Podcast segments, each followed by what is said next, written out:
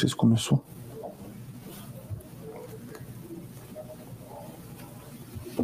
Bom dia, pessoal, tudo bem? Aqui quem fala é Bruno Benassi e esse é mais um Morning Call da Levante. Dia. Antes de começar aqui, eu tinha até esquecido, perdi um pouco a prática do Morning Call. Fala, Fernandão, tudo bem com você, tudo bem? cara? Melhor? Beleza. Indisposição ontem? Melhor, melhor. Era para eu ter voltado pro Morning Call ontem, mas eu tive uma indisposição alimentar. Então, estamos, acho que já o estresse por causa da final da Libertadores, né? Mas Exatamente. esperamos que até amanhã esteja melhor e consiga comemorar um título da Libertadores, o bicampeonato. Meu É isso Deus. O Bruno de 2014 não acreditaria que em 2021 podemos comemorar dois títulos seguidos da Libertadores. Aquele time era horroroso e hoje temos um time ok. Ah, Fernandão, dia um pouco mais.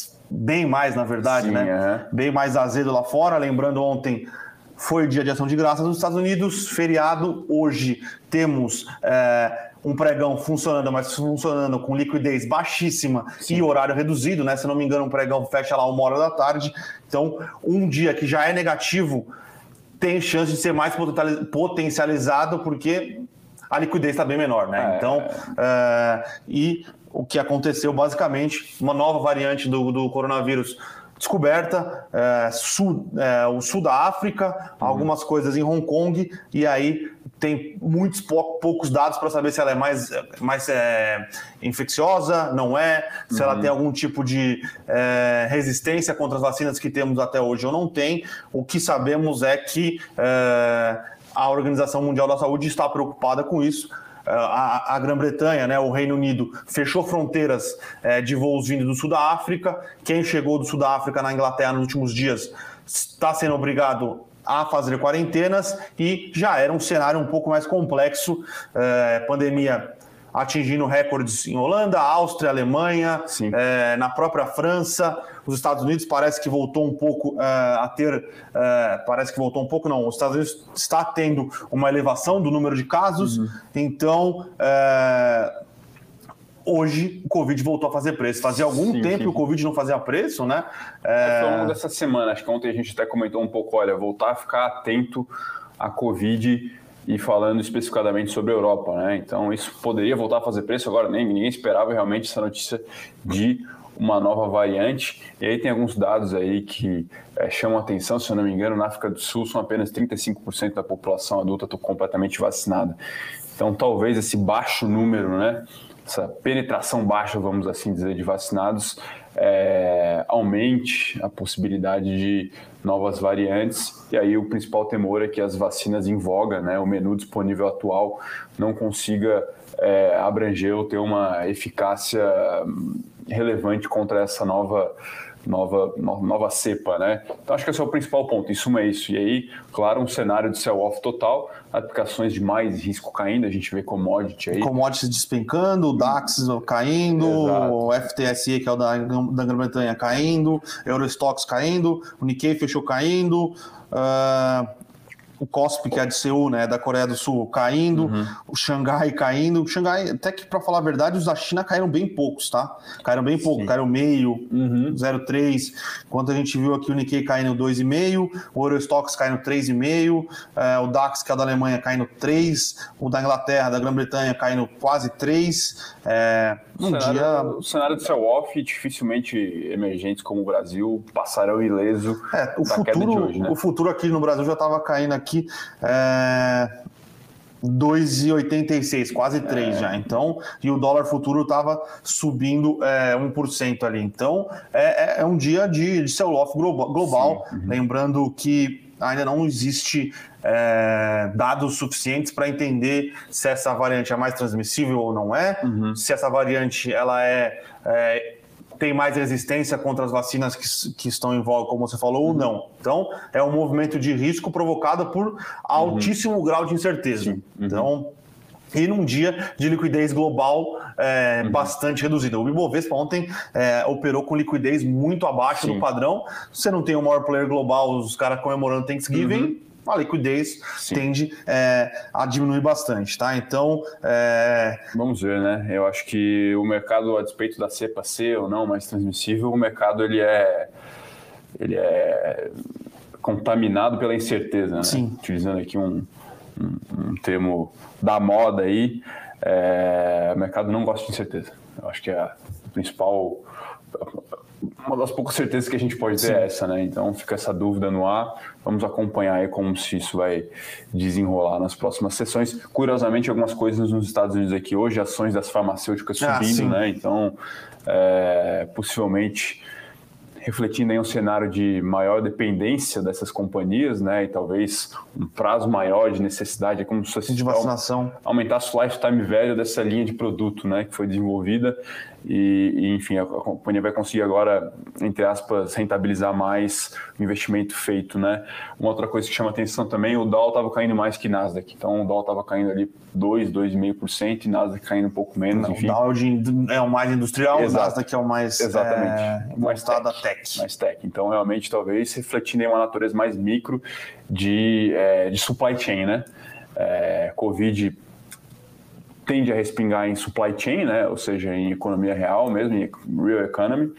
E aí Nasdaq, apesar de serem ações mais arriscadas, vai ficam mais blindadas, vamos assim dizer, operacionalmente. Essa pelo é, menos, é a minha Netflix, leitura. Netflix estava subindo 2,60, 2,70 na pré-abertura.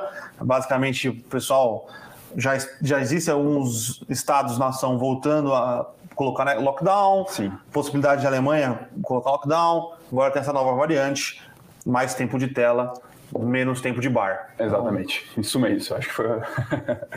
e aqui no Brasil, né, tá a demanda reprimida por socialização, lazer. Vamos ver como vai se comportar ao longo de dezembro com essa nova informação, né? Sim. É, por hora, isso é muito perigoso. A gente aprendeu aí ao longo dos últimos tris a importância da humildade, né? Por hora, há indícios de que o Brasil está safe, né? Está um pouco mais seguro, principalmente por conta de percentual da população totalmente vacinada, mas nova cepa, as coisas podem mudar, pode chegar no Brasil. O Brasil passou, não digo ileso, mas foi uma marolinha a questão da Delta, né? Que é uma variante Sim. aí de metade desse ano, se eu não me engano, foi quando a gente começou a fazer o ramp-up da vacinação.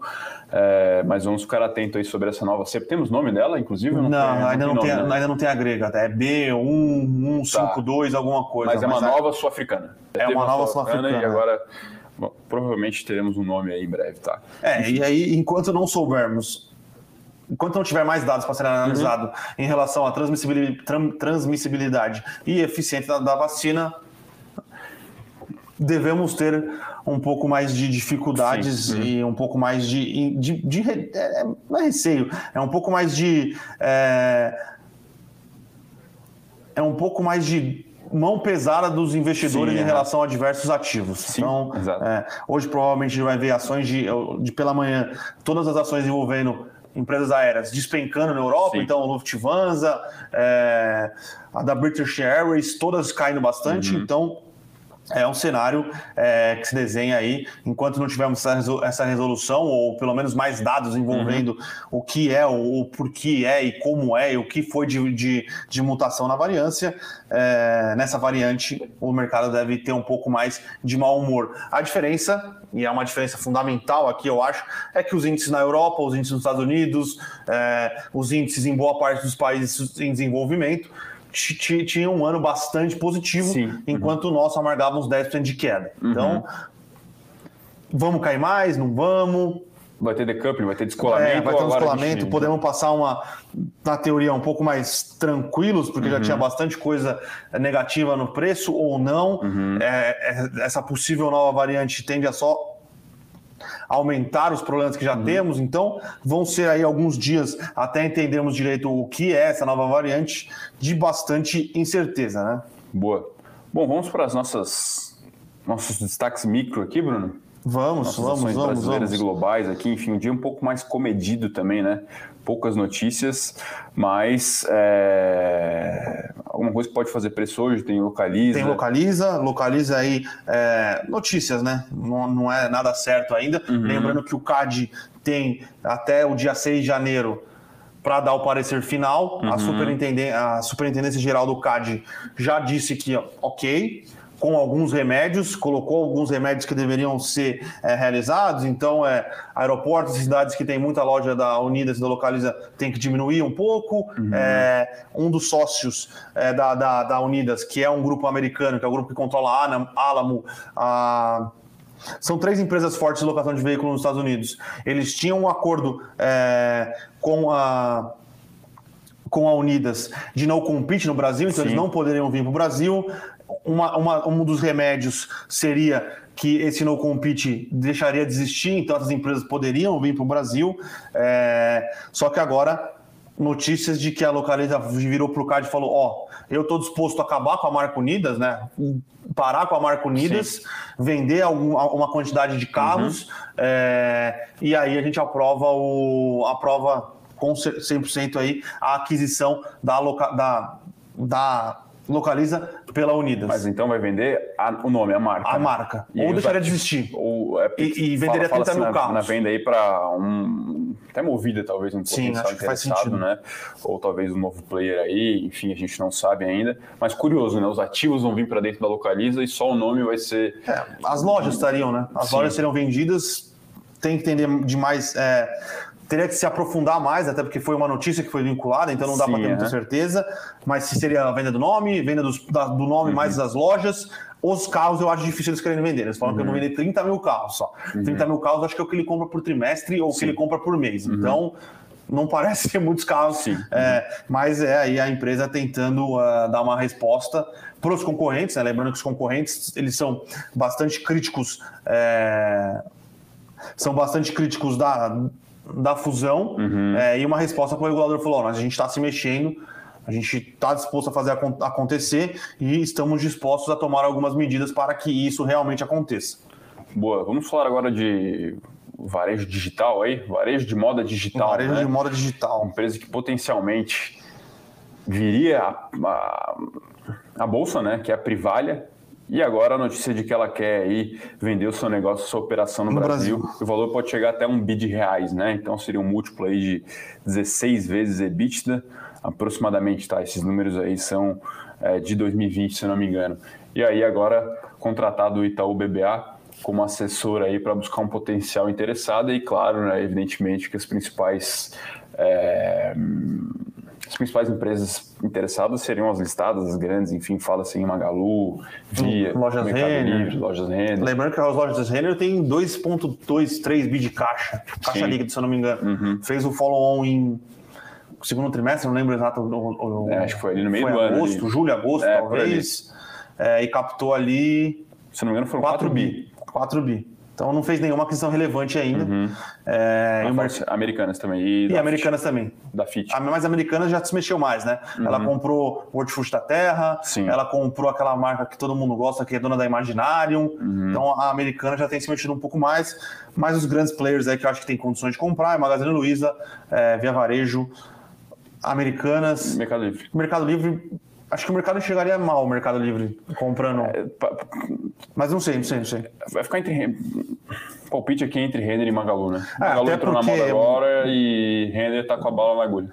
O Renner quer aumentar sua participação no varejo digital. Uhum é, e Magazine Luiza entrou pesado no varejo de moda, inclusive lançou uma, é, uma estratégia para uma marca própria, disse que tem bastante dados, vai usar esses dados para conseguir é, melhor é, fazer coleções melhores. Então, é, parece que faz, fazer sentido para a Magazine Luiza é, comprar alguém que já tem esse know-how, já, já tem essa expertise. A Privale é uma marca forte, né? Uhum. Então, e a Renner compraria para acelerar o seu desenvolvimento digital. Boa. Bom, por fim, uma notícia internacional aqui, quase que o dia da marmota, um pouco mais do mesmo de ontem. É, mais uma vez, pressão regulatória por lá, e aí, aí uma, um burburinho. Por lá na China. Por lá na China. É, pressão para a Didi deixar de ser listada na Bolsa de Nova York, né? Então, ontem a gente já viu alguma pressão regulatória também na Tencent, dessa vez é a vez da Didi, lembrando que a Didi fez o IPO em junho ou julho, se eu não me engano o mercado olhou como uma empresa comparável ao Uber, inclusive o Uber acionista da companhia, né? E agora essa pressão aí para a companhia deixar de ser listada, então o impacto aí deve ser negativo nas ações. E quem diria, né? Um IPO que veio depois de duas semanas foi tudo por água abaixo. Foi, foi. Não deu nem tempo dos investidores analisarem o resultado trimestral completo para, enfim, averiguar ali o real potencial da companhia em crescer, em gerar valor, enfim. Então isso deve fazer preço também. E lembrando que nos Estados Unidos, né, até a gente comenta aqui no nosso e eu com isso, é, primeiro que a conta foi paga pelos investidores, em boa medida, e que a gente vê aí um potencial enorme de litígios, né? Por lá é Sim. é bem comum que os investidores americanos processem a própria companhia pelos prejuízos que elas que eles a obter, né, com a, com a operação de compra. Então, quem é, participou da oferta que... vai falar, ó, Sim. esse risco aqui regulatório não estava muito bem explícito no documento oficial da oferta. Então, muito provavelmente a gente vai ver uma onda de litígios também associado a esse episódio aí na China, na China e Estados Unidos. É, lembrando que a Petrobras já pagou várias class actions, Sim. a Vale provavelmente vai pagar, paga, pagou alguns class actions, então lá não tem muito essa de ocultar informações. Exatamente. Bom, por fim, uma notícia política aqui, é, notícia de ontem, na verdade, amplamente esperada, que é a aprovação do auxílio, né? Isso é uma aprovação... Na Câmara? Na Câmara, acho que foi uma margem ali ok, uma margem de 10% aqui aproximadamente, né? São 313 necessários, 307. Enfim, na prova 310... 308. E foram 344, então teve uma margem aqui relativamente confortável, que agora, evidentemente a MP segue para apreciação do Senado, né? Então Sim. vamos acompanhar os próximos capítulos. É... É, só, só lembrando, tem a PEC dos precatórios, que uhum. é o que vai gerar o espaço fiscal para pagar o auxílio, e tinha a medida provisória promulgada uhum. pelo Executivo Federal, que é o que vai regulamentar o auxílio, valores, Sim, esse tipo de coisa, tá? Então, é, isso foi aprovado na Câmara tem que ir para o Senado também. Sim, então, o Senado agora está em cima, está sentado em cima da PEC dos precatórios e agora tem que aprovar a MP do Auxílio, é, do Auxílio Brasil. Se eu não me engano, a MP é, maioria simples, tá? Uhum. Eu esqueci. E a PEC dos precatórios, como é uma alteração à Constituição, é, foram qualificados lá, é 50% mais um. Não, achei que era 3, não, 3, 3 quintos. É, né? Bom, enfim, mas foi aprovado naqueles valores é, preconizadas anteriormente. Sem né? correção da inflação, sem a ideia de ser os, 60, os 600 reais, uhum. então parece que foi bastante tranquilo. É, indexar nesse momento o INPC ia ser realmente um perigo e tanto. Né? Tem tanta coisa indexada, indexada ao INPC que indexar um auxílio renda para a população mais pobre me parece o menos dos problemas do Brasil. Sim. Mas é, o Brasilzão é, é assim. É, essa, é nessa batida. Boa. Bom, acho que é isso, né, Bruno? Poucos destaques hoje no cenário micropolítico, né? Acho que o principal destaque é realmente essa, esse sell-off internacional. Acho que a gente pode partir para as perguntas aí. É, nessa sexta-feira de chuva sexta-feira de em São, chuva Paulo, São Paulo. Com o mercado em queda, realmente hoje o, o Bovespa caindo aqui 3% na tela agora, realmente um dia bem azedo. Uma sexta-feira mais comedida aqui nos humores. Realmente o happy hour hoje vai ter água no chopp, né? Hoje parece que sim. É, acho que ninguém esperava uma nova variante que viesse aí uhum. e realmente causasse esses tipos de problema, né? Porém, sendo bem sincero, ninguém ainda sabe ao certo qual sim. vai ser o desenrolar uhum. dessa nova é, dessa nova variante. Lembrando, né? Peso de commodity relevante no índice. Então, hoje, com o petróleo caindo 6, minério, se eu não me engano, caiu 5. A gente tem 12% em Vale, mais uns 10% em Petrobras, mais as, aquelas companhias que são expostas à China. Então, a gente está falando de um terço do índice em queda só por conta desse movimento, né? E, evidentemente, as, as ações domésticas vão acompanhar também o, o, o, risco. Mas de qualquer forma a gente perde alguns pontos aí só essa exposição ah, não, a só, minério e petróleo. Só minério e petróleo, e aí você bota ainda CSN, não são tão posições tão relevantes, mas uhum. CSN vai cair, provavelmente Gerdau vai cair. É, então, tudo que envolve commodities vai cair. Uhum. Nosso índice é bastante dependente de commodities ainda, mudou bastante. É, então, deve ter uma performance já penalizada por isso. trás, né? E aí um, um pessoal que perguntou de Caged, Caged, se eu não me engano, é na próxima terça-feira, né? Saem os dados aí de emprego no Brasil. Eu acho que sim, o Caged é, eu vi aqui não no... tem uma data correta, é, tá? É dia 30.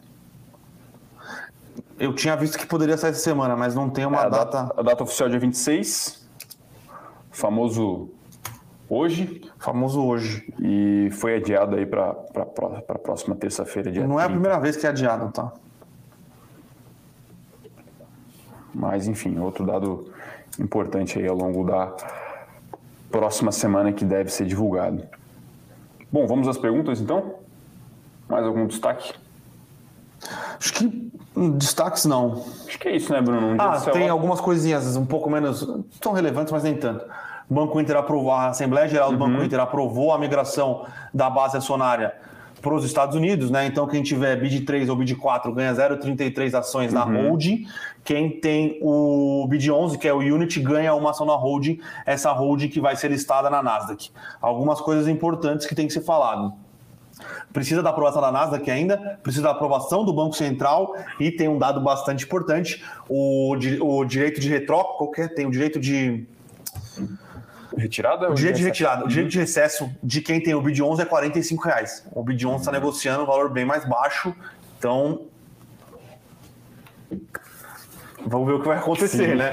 Lembrando que o Banco Inter colocou na, na, Assembleia que se mais de 2 bilhões de reais forem, forem exercidos no dia de recompra, a diretoria né, o, e o management têm o direito de tem o direito de tirar o pé do acelerador dessa mudança, tá? Ou fazer uma nova realização, é. para fazer um direito de recesso com valor menor, não sei, tá? Mas não deixa de ser uma. Um, se quiser, você pode fazer um, a boa e velha é, arbitragem aí. Uhum. Você, uhum. você, tem um direito a 45, tá 30. Sim. E até falando sobre fintechs brasileiras aí, nosso relatório de IPO do Nubank na rua a partir de hoje, tá, pessoal? Então ficar atento aí nas nossas. Quem é assinante recebeu ontem, tá? É Só... isso. Você aí que tem acesso à nossa plataforma já está lá para você, enfim, ler. É, você Quer comentar que... um pouquinho sobre ah, não queria dar spoiler, né? Então, beleza. Mas, então a gente, é... comenta, a gente comenta semana que vem. Pode ser, pode ser. Acho que hoje indo para a rua é interessante o pessoal ler aí, o relatório está bem completo. E ao longo da próxima semana a gente pode se debruçar um pouco mais no assunto. Vamos ter live também, a gente pode comentar Sim. um pouco na nossa live, né? É, mas é isso, um, um, IPO que vem bem hot, aí, bem quente, né? Empresa, empresa que é captada 16 bi de reais, chega aí bem, bem avaliada, né? Em quase 50 bi de dólar. Então, realmente, um IPO que deve com certeza é um dos maiores da história do Brasil, né? Talvez não em termos de captação, mas em termos de valor de mercado, realmente bem expressivo. A companhia veio com porte de é, banco grande e, ao nosso ver, até com, com um porte de big tech global. Mas ao longo da próxima semana a gente fala um pouco e fica atento aí que realmente tem um relatório muito bom para você é, poder ler aí no final de semana. Mas os outros destaques aqui, evidentemente, como você falou, Gol Azul e com certeza a CBC devem ser os destaques negativos da sessão de hoje, é, caindo aí já aproximadamente 6% aqui na minha tela. É, Petro Vale também. Você tem visto? Você viu alguma coisa no azul? Eu não vi nada no azul. Hum, de. Deixa eu ver, maiores altas e baixas aqui, pessoal. Estamos aqui. Ah, Redditor tá no azul. Subindo 1,40. É, então. Maiores quedas aqui: Gol, Azul, CVC, Embraer, PetroRio, CSN, Positivo, Cogna, Shoppings volta a cair, iDux. Uhum. É um dia, BR Malls caindo também. Então é um dia complexo aqui. Acho que não estava na conta de ninguém, né? Não. Uma, uma, nova variante não é realmente um. Era um risco de cauda. Sim. Poderia existir. É, mas acho que talvez o principal problema é não saber realmente os potenciais desdobramentos dessa variante, né? Sim, é. Bom, acho que agora sim a gente pode ir para as perguntas aqui do pessoal. Começar aqui com o Marcos Zaneto, Manes, Mazeto, desculpa. Pergunta se Itaú vai ou não. Essa é uma pergunta interessante. Marcos, o Itaú está negociando hoje abaixo dos no, das nove vezes preço-lucro para 2022 não nos parece fazer sentido, tá? É um banco que tem desenvolvido bastante coisa. Tem a Ion, que é um, é um braço que o Itaú desenvolveu para brigar com a XP e com o BTG uhum. nessa questão de agentes autônomos. Tem o IT, que é o banco, é o Nubank do Itaú, Sim. que aparentemente funciona é, ok agora, né? Uhum. Teve alguns problemas de implementação. Primeiro ele veio com uma wallet, agora ele virou um banco digital completo. Uh, tem feito algumas estratégias interessantes do, na, na, questão do, do, do, crédito imobiliário. Por exemplo, você pode pular uma parcela agora, acho que duas parcelas por ano, você pode pular e jogar para o final, tentando trazer mais atratividade para a carteira de crédito imobiliário do Itaú. Uh, dentro da sua gestão, tem na sua gestora tem investido em assets independentes, tem investido bastante em tecnologia. Uhum. Então, para mim, dos grandes bancos, é o maior. É o maior e melhor. E né? o melhor. Melhor management, melhor capacidade de dar crédito, melhor capacidade de se, da, de se adaptar. Sim. Então, uh, e parece que é o que tem realmente partido de frente aí com, com, os, com as fintechs uhum. e com os, esses bancos mais voltados para uh, os agentes autônomos. Então, uhum. é, a gente gosta bastante, tá? Uh, o Ricardo Murgia, espero que tenha é, pronunciado certo o seu sobrenome, pergunta se Moro presidente será bom para o mercado. Evidentemente, não somos aqui os analistas ideais para responder essa pergunta, porque a gente tem um analista político na nossa equipe, Felipe Berengue, que inclusive estava aqui na bancada ontem, ele tangenciou esse tema, né? Ainda é muito cedo, porém, o lançamento da campanha do eventual candidato é tem tido um discurso, tem mostrado um discurso mais pró-mercado, tá? E o mercado gosta de se enganar, tá? E então... o mercado gosta de se enganar. É, evidentemente, a figura do Moro ela é ainda uma incógnita desse ponto de vista de política econômica e social. Eu diria, é uma opinião totalmente pessoal minha aqui, gostaria antes de me isentar de qualquer colocação um pouco mais técnica, que eu tenho minhas dúvidas se a figura do Moro, pela sua trajetória acadêmica, profissional, é, vai de fato é, Abraçar o liberalismo. Ao encontro, quando eu digo ao encontro, em direção a uma política econômica mais liberal, né? É, enfim, a, a, a se analisar. Mas, por hora, parece que a estratégia de campanha ou de pré-campanha é realmente de pegar essa, essa, essa parcela é, de insatisfeitos, né?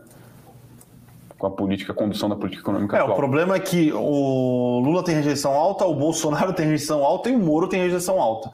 Então, uhum. quem gosta muito do Lula não gosta, do, detesta o Moro, né? Tem um Sim. pavor do Moro. E hoje boa parte de quem adora o Bolsonaro também tem uma certa rejeição ao Moro por ter Sim. abandonado o governo. Inclusive, o Ricardo Salles chamou o Moro de comunista. Então, é, eu acho que é, é uma terceira via que tem rejeições também, mas uhum. aqui é são opiniões um pouco mais de torcedor, né? O Sim, torcedor é. que eu digo de quem não é profissional do assunto, não quem pouco torce, embasadas, né? pouco embasadas. É o, o, o Felipão, é, o Berê pode ajudar a gente a dar uma opinião é, um pouco mais embasada. A gente até teve uma reunião para discutir cenários eleitorais para 2022 e a resposta dele enfática, está muito cedo. Está muito cedo. Mas o que parece que vai fazer, não preço na política, né, mas um tema muito relevante, e isso é, em tese, eu pelo menos enxergo como positivo para o mercado, é que o tema vai ser crescimento e desemprego. Sim, sim, é, sim. Eu sim. acho que. E aí não tem como cravar muito, né? Porque até escutando outros analistas políticos, e o Felipe está totalmente alinhado a essa perspectiva, cada eleição tem uma história, né? Muito difícil traçar paralelos.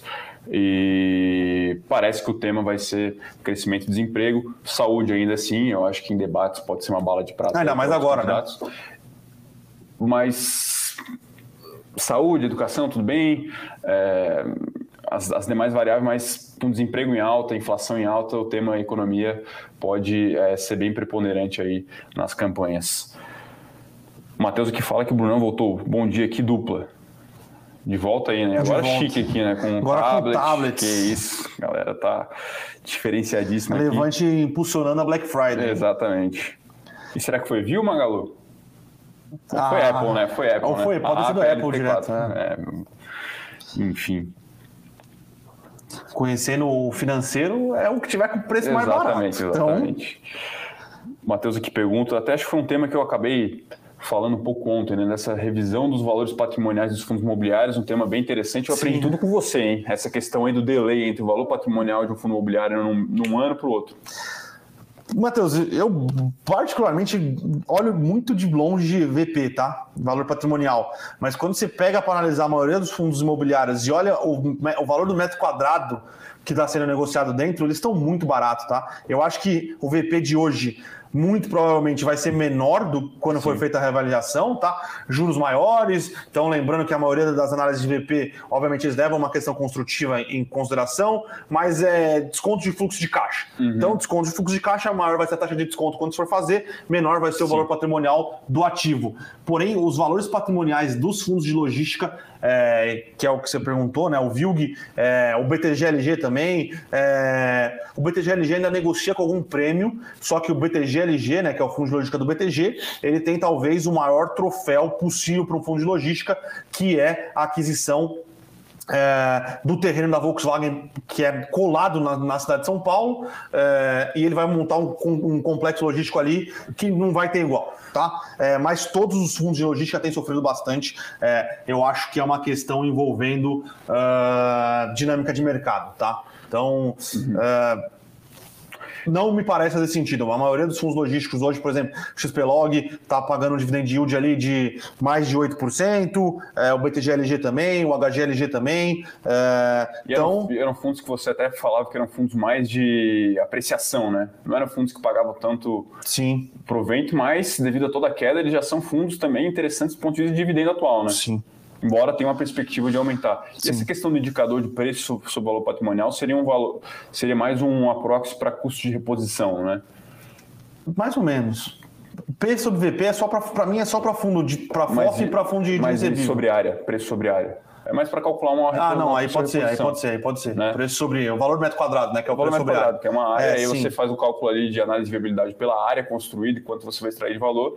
E a grande verdade é que se você for construir hoje é muito mais caro do que é, a não, negociação por, atual, né? Por exemplo, o XPlog. Uh o XPlog está negociando a R$ 2.400 metro quadrado. R$ 2.400 no metro quadrado era o, era o, valor de construção em 2019. Uhum. Hoje está mais para perto dos 3.300, 3. Que é alto do INCC. Que é alto só o INCC, o terreno está mais escasso, uhum. mão de obra está mais escassa. Uh, não nos parece fazer muito sentido. Então, é, e agora, tem uma questão que eu acho que existe sim um potencial de valorização, mas o XPlog, basicamente, ele começa a pagar um dividendo atrativo. Uhum. Acho que tem algumas questões sempre envolvendo o yield on cost, que é o dividendo que você recebe quando, no preço que você compra, com o dividend yield lá na frente. Uhum. Só que pensando em alguém que quer viver de renda, para mim faz mais sentido você ver o yield on cost do que o dividend yield sim. daqui a 12 meses, ou daqui a 24 sim. meses, ou daqui a 36 meses você comprar um fundo de logística da qualidade do XPlog ou da qualidade do VILG,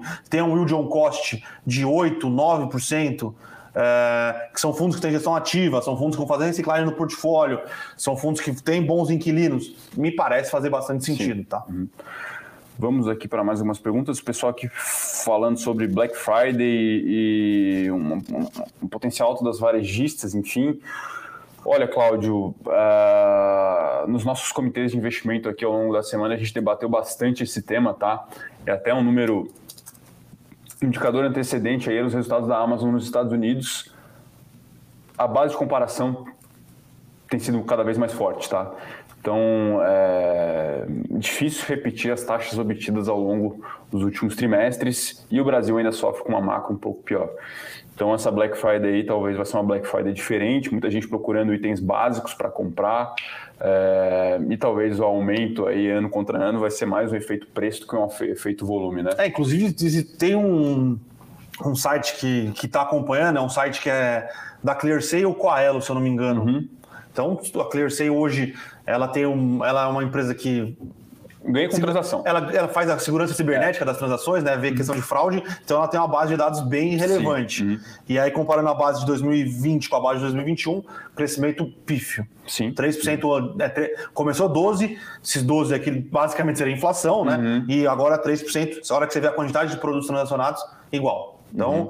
parece sim que é um cenário, que, como a gente tem falando aqui, inflação elevada, desemprego, juros altos, o pessoal está dando uma segurada é, na Black Friday, mas lembrando também que teve antecipação da Black Friday da Magazine Luiza, da Via Varejo, da Mercado Livre. É, virou um mês de desconto, é, verdade, virou um mês né? de desconto, mês de novembro. Lembrando que a Amazon faz a, o Amazon Day em julho. Sim, então, é. É, mas nos parece que é um cenário um pouco mais desafiador, pelo menos para o curto prazo. É, e talvez os dados da, da, da Black Friday corroborem com um curto, curto prazo um pouco mais desafiador, tá? Uh, o, o Júnior aqui fala que a Suzano está querendo manter alta, é realmente um, é o doleta, né? Não, não só doleta. Parece que a dinâmica é, de preços da celulose na China começou a reverter também. Mas no curto prazo, hoje, especificamente? Ah, no curto seria... prazo, é, acho que é um pouco dos dois, é. tá? Porque os dados. Primeiro que são dados quase impossíveis de, de serem Sim, tabulados, é. porque não existe, um, não existe uma bolsa, um mercado futuro de celulose. Uhum. Então, são casas especializadas que vão vendo conforme os contratos estão sendo fechados. Uhum. É, mas parece que a tendência de queda no preço da celulose na China reverteu, começou a subir um pouco. É, e na Europa continua, na Europa e nos Estados Unidos continuam bastante uhum. elevados, tá? Então é um dólar mais alto, com a commodity revertendo tendência, parece que a Suzano, que tem segurado bastante bem nos últimos meses, tá? É, pode voltar aí a, a, ter um bom desempenho, tá? Lembrando que, como a gente fala aqui diversas diversas vezes, é, eu acho que é um dos cases de futuro, assim. Uhum.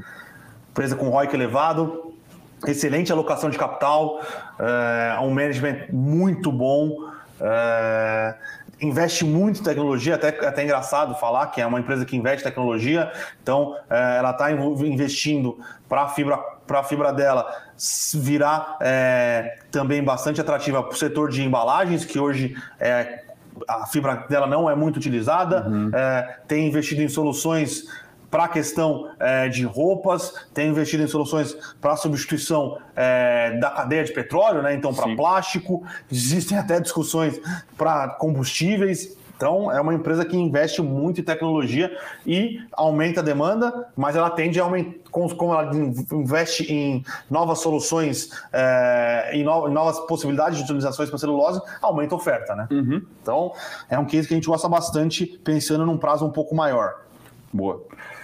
E pode ser um case de curto prazo aí, realmente, se o dólar voltar a continuar subindo, né? Porque o dólar não para de subir, é, o preço da commodity cair, então. O René Monico aqui pergunta sobre o cenário atual. É... Outra parada do mundo, ainda se... Olha, como a gente vem falando, falando aqui ao longo dessa manhã, ainda cedo, tá? Mas o mercado tem é, alergia aí à incerteza. Então, aversão ao risco, né? Então as aplicações hoje mais arriscadas caindo, bolsas emergentes não vão escapar disso, dólar para cima. A gente não, até não tô com os números aqui da tela de juros, né? Mas enfim. Ter. Mas é um cenário de, de, de aversão ao risco mesmo, é, até Bitcoin caindo, enfim, então é um cenário de realização aí é, é nas aqui mais... acho que a gente tem que fazer um, um sobreponto aqui. Bitcoin era considerado um investimento completamente descorrelacionado de tudo que acontecia no mundo. Uhum. Acho que desde 2020, março de 2020, quando o Bitcoin começou a ser um ativo um pouco mais institucional, uhum. essa descorrelação, né, essa meio que deixou de existir, né? Uhum. Você vê que é, ele tem uma correlação relevante com bolsas e com ativos de risco. Uhum. Aqui não é um juízo de valor sobre o futuro do Bitcoin ou não, é Nem só uma questão fundamento é, dele, sobre né? fundamento. É que antes era considerado um ativo completamente descorrelacionado, hoje parece que é um Sim. ativo que virou um ativo mais institucionalizado, né? Tem mais players institucionais operando ele é, e como é, um, é um, algo que tem uma volatilidade bastante alta, o cara tá tomando down em ações, tá tomando down comprado em juros, porque o juros de 10 anos nos Estados Unidos está caindo, tá tomando down em Bitcoin, o cara zera tudo. É, ele está sujeito agora também à política de risco dos hedge funds. Sim, né? exato. É. Então eu, o mandato eu... vai lá e fala aqui, ó, pau, o seu, uh, seu, risco, seu orçamento de risco caiu com esse aumento de volatilidade. Então você tem que realizar um pouquinho das, das classes de ativos mais arriscadas, não tem jeito, e aí o Bitcoin também entra nessa, é, nessa cesta, né? Juros caindo, tá? Juros caindo no mundo é, inteiro. 10 anos caindo bastante nos Estados é Unidos. É o que eu desconfiei. Quando eu vi a Nasdaq ele caindo menos que o, que o, uh, que o dólar, eu pensei, opa, talvez os juros hoje não vá, é, não vá subir, né?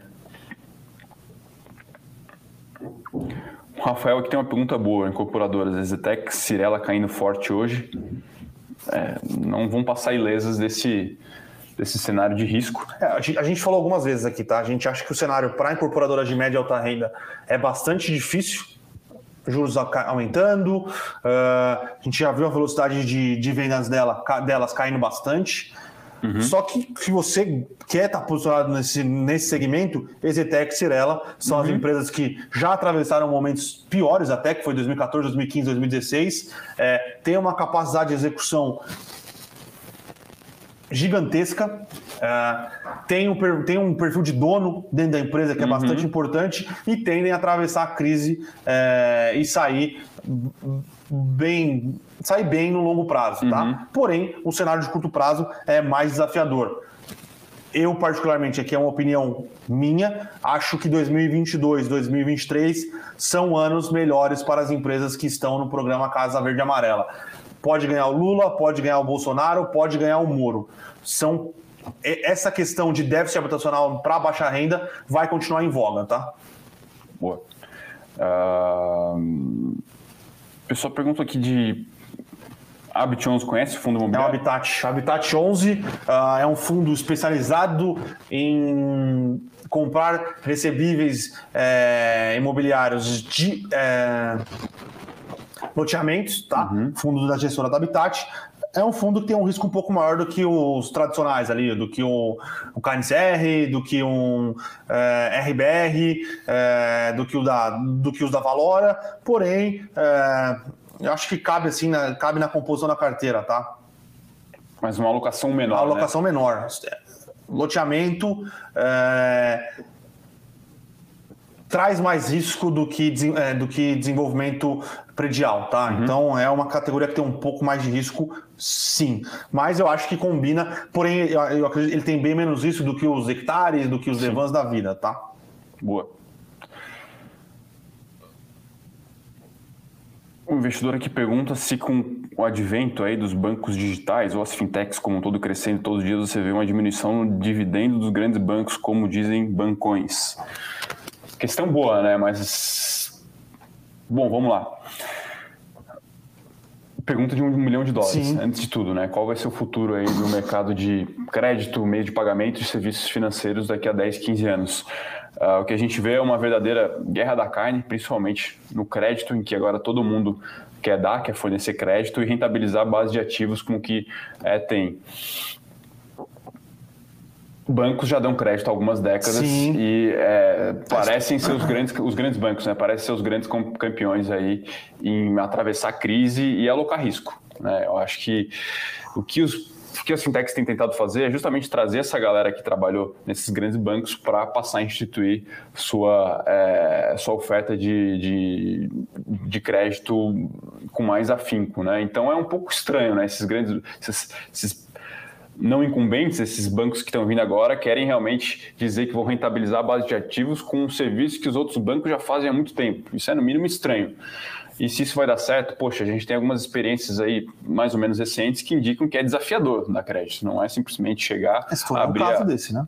abrir a, a, a, casinha ali, ó, vou dar crédito aqui, tenho soluções, tenho uma base de dados enorme, eu sou campeão em dar crédito, eu tenho um modelo matemático maluco que não me parece ser tão simples assim, né?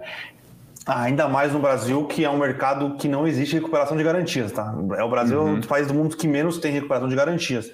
Então, não é tão fácil. Agora, a questão de serviços, aí eu acho que vai ser um bolo cada vez mais dividido, tá? Eu falo aqui de tarifa bancária, cartão, seguro, investimento. Embora a gente há de reconhecer que os grandes bancos estão sim se mexendo. Sim, pô, a gente vê. Estão se mexendo. Tem o Digio, tem a Ágora, agora tem o Ion do Itaú, o Digio, acho que o Digio é do Bradesco, a Ágora é do Santander ou do Bradesco? Bradesco. A Ágora é do Bradesco, uh, o Santander comprou a Toro, ou é, o Bradesco comprou a Toro. Mas o Santander já, o Santander já comprou a Toro, tinha a Pi, a, a Pi não deu muito certo, por isso que ele veio com a Toro. Então, todos os bancos estão se mexendo, uhum. é, seja para questões de bancos digitais dentro do, dos bancos ou IPOs, ou se investindo nessa questão de se blindar da perda de clientes que geram receita em investimentos, em cartões, em, uhum. em diversas coisas todo mundo dava como certo que os bancos iam perder rentabilidade, iam diminuir carteira de crédito. Não foi o que aconteceu. Sim. Obviamente, talvez não vão, o Itaú não vai operar com os 24% de ROI que atingiu, mas ele está operando com 20, 19. Uhum. Brasil, um pouco, um pouco mais, né? A Operação Brasil. É, a Operação Brasil vai operar 20, 20, quase 21. É... Então, é, acho que a, a, briga vai ser cada vez mais acirrada, só que com juros mais altos. Captações para essas fintechs ficam mais caras, então é, é difícil você. E a inteligência de crédito conta, né? E a inteligência, sim, então tenho algumas dúvidas, tá? Eu ainda acho.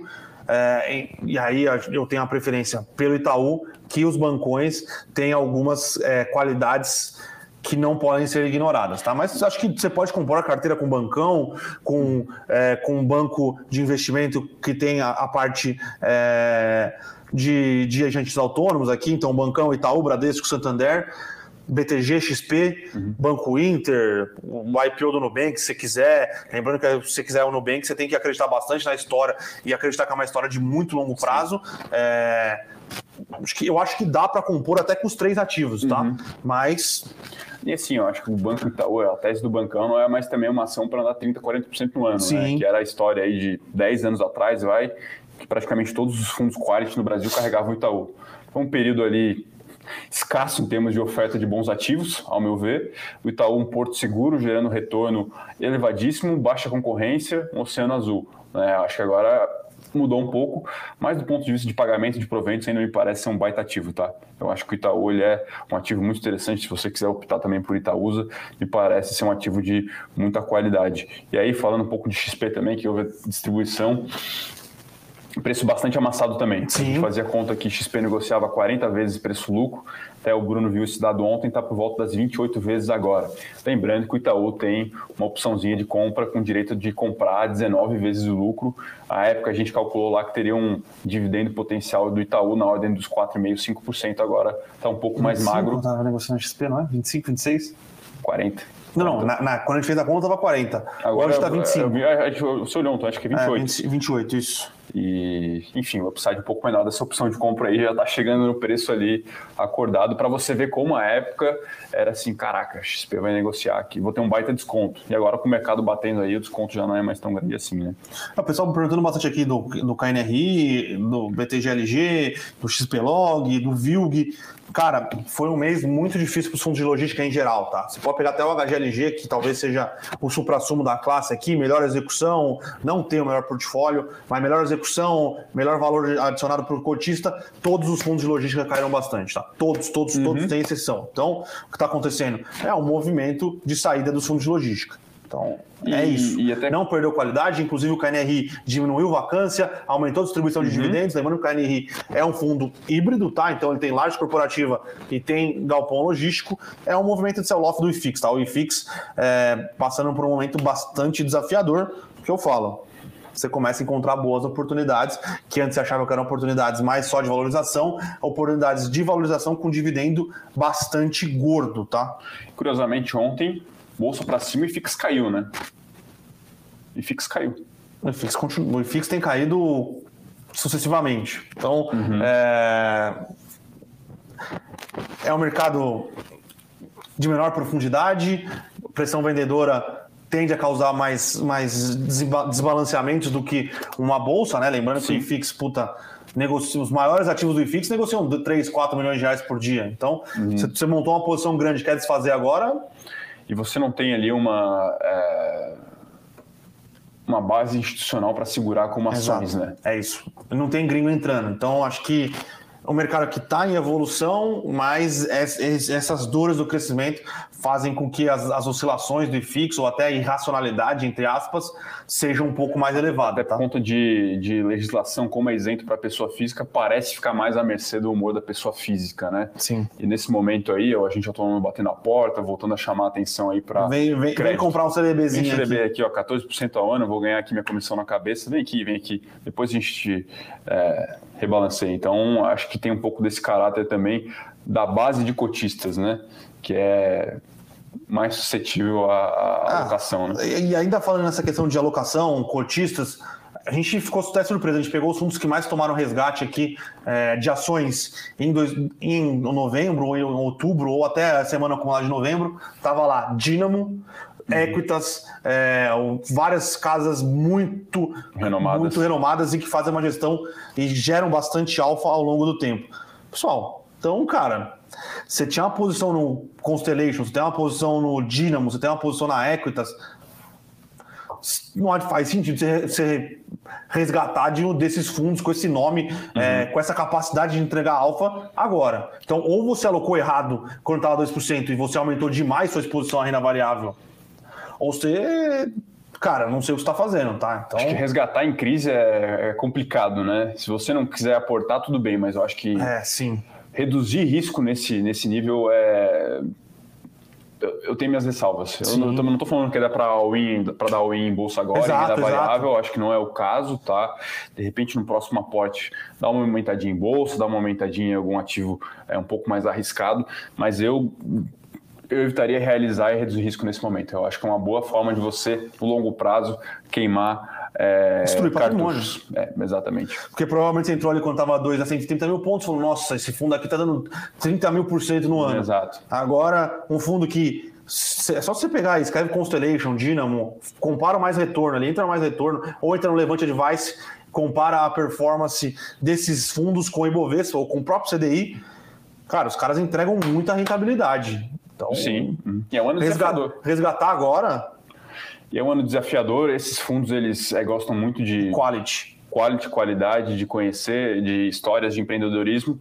E aí são histórias que são um pouco discutível, ausentes em empresas de commodities, né? que são empresas que no limite seguraram o desempenho do Ibovespa esse ano. Inclusive, Suzano está lá no Dynamo, tá? Exatamente. É uma, como é que ele falou? É uma commodity, é uma commodity tech, com tech, é uma commodity é. tech. Uhum. Mas é realmente um ano bem desafiador aí para o institucional. É, adepto ao investimento em qualidade. A gente vê aí bastante fundo que carregava Stone, Sim, Magalu, Magalu, XP, XP sofreu, o BTG sofreu. Natura, que Natura. é um queridinho de institucional também. Então, realmente, um ano bem desafiador aí, tá, tá todo mundo passando o calor. A performance vai ser mais magra aí.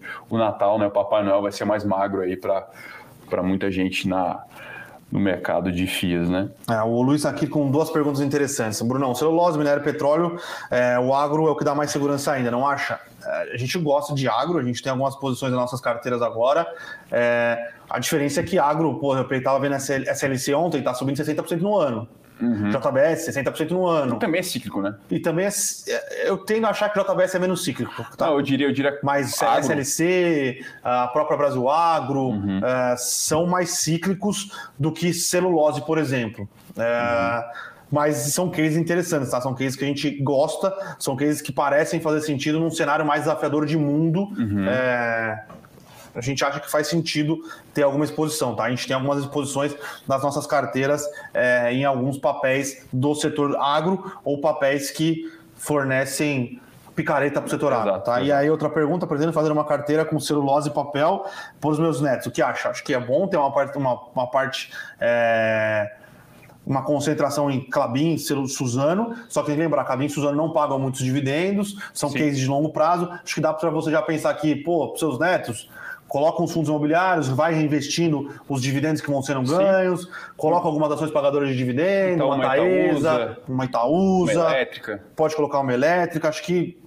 tá um bom momento para compor para investir e compor por, por, é, patrimônio pensando num prazo Sim. maior, tá? Uhum. Obviamente, puta, se vir uma, essa nova cepa da Covid realmente for, ela, pô, ela é o Ronaldinho Gaúcho, ela vai driblar a vacina, uhum. é, cara, pode piorar bastante, tá?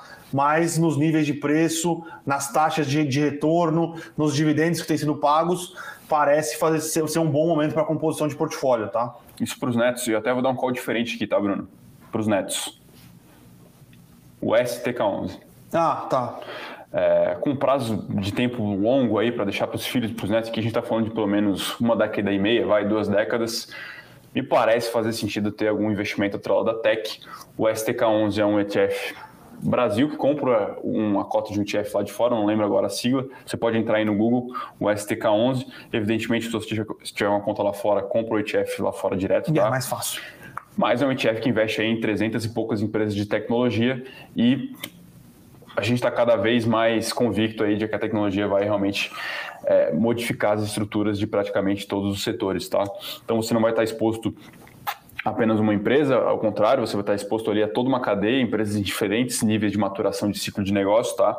Eu acho que é um investimento muito interessante, uma boa relação risco-retorno e é, reduz aí a possibilidade de você ter grandes perdas, vai. Sim. De você apostar que o futuro tech vai ser o metaverso, você compra lá uma empresa está exposta só a isso, ou vai ser biogenética, você vai estar exposto só a isso, ou vai ser, enfim, realidade aumentada.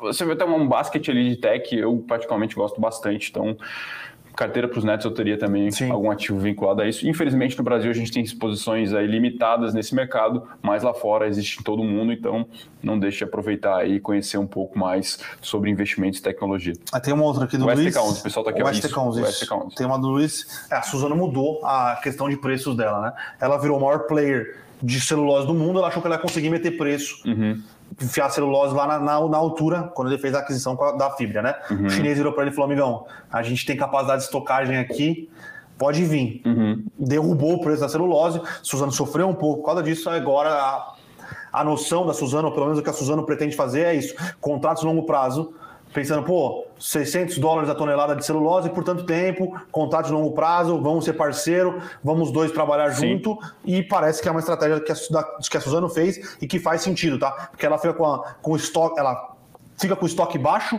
produção ali, ela tá, eu esqueci o número de produção dela, tá? Mas a capacidade produtiva dela no último tri foi altíssimo, com o estoque uhum. baixíssimo, que ela produz e vende, Sim. que os acordos estão sendo bem, é, bem fechados, tá? Só uma, um, um parênteses aqui, a alocação do STK11.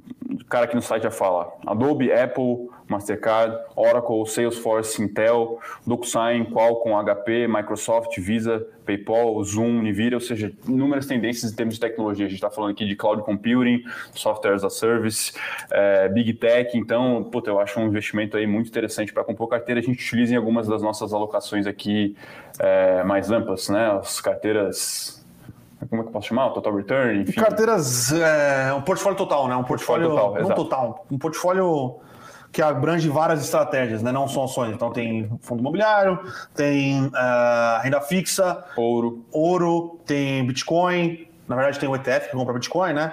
Tem alguns hedges e algumas posições mais estratégicas pensando estratégia global, tá? O STK, oh, desculpa, é investidor ousado. Não, a gente assiste outro canal aqui, tá? É a Bloomberg. É a Bloomberg. BMC News. A gente aparece lá de vez em quando, né? quando a gente faz algumas participações também, mas fica rodando a Bloomberg aqui com as principais notícias do dia, né? E o desempenho do mercado em tempo real. É isso? É isso. Só o Juber aqui pede, por gentileza, para a gente discorrer um pouco sobre metal leve. É... Resultado bom tá, do último TRI, a gente gosta do case, extremamente redondo, uma indústria no Brasil bem. É... Que não é brasileira, né? É, meio a meio, né? Mas, inclusive, ela teve o a indigesta coincidência de fazer o seu centenário no ano passado, né? Um ano extremamente desafiador para a indústria, para o setor automotivo como um todo. Agora, é um case extremamente redondo, tá? Por que a gente gosta de leve? Olhando do ponto de vista fundamento clássico. Dívida baixa, alto retorno sobre capital, margem boa e crescimento de receita ok vis-a-vis o cenário que ela passa. Então, um case bem interessante, paga lá seu dividendo. Agora, como falei ontem, né, ela fica exposta a uma dinâmica de preços é, clássica de small cap. Então, do nada ela vai lá, sobe, bateu agora 44 reais, de repente voltou para 30.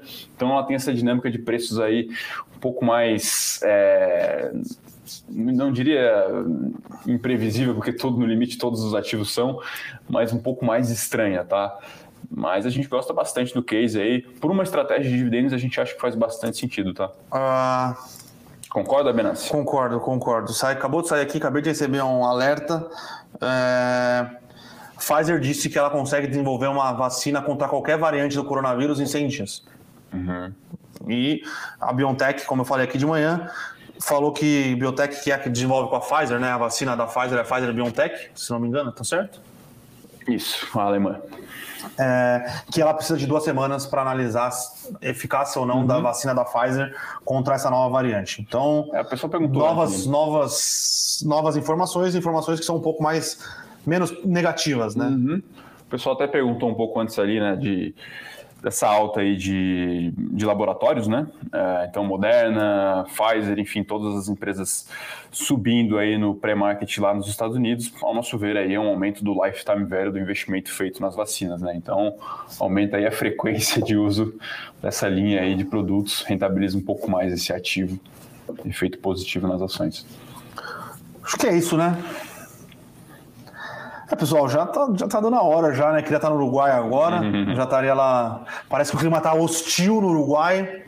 Se eu estivesse lá, estaria mais hostil ainda, porque eu não gosto dos flamenguistas, entendeu?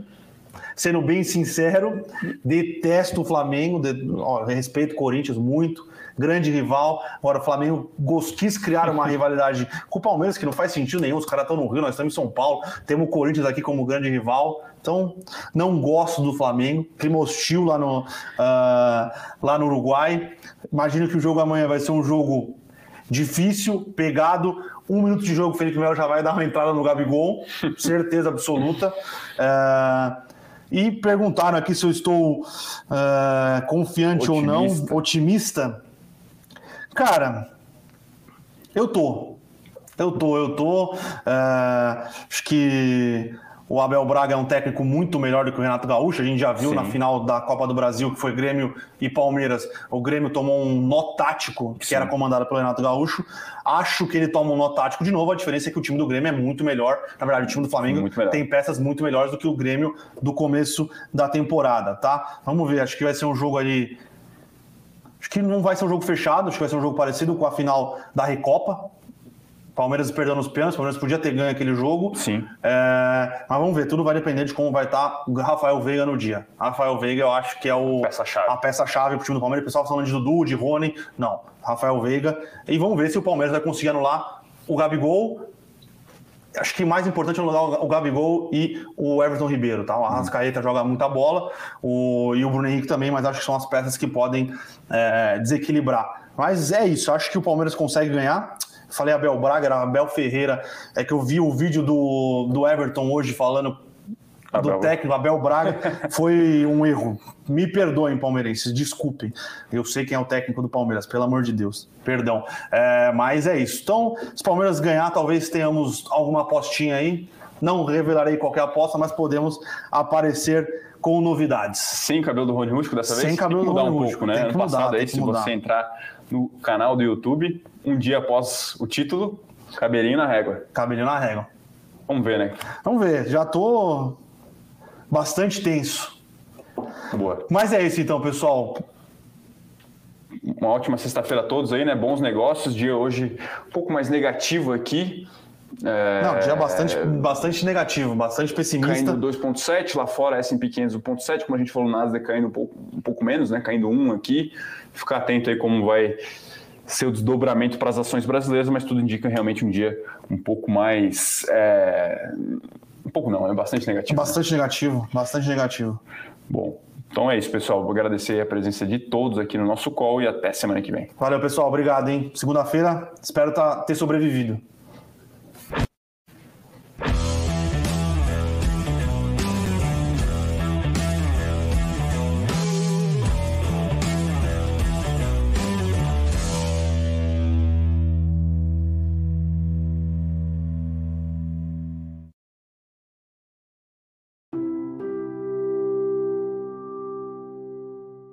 Para saber mais sobre a Levante, siga o nosso perfil no Instagram, levante.investimentos. Se inscreva no nosso canal do YouTube, Levante Investimentos. E para acompanhar as notícias do dia a dia e mais sobre a Levante, acesse nosso site levante.com.br.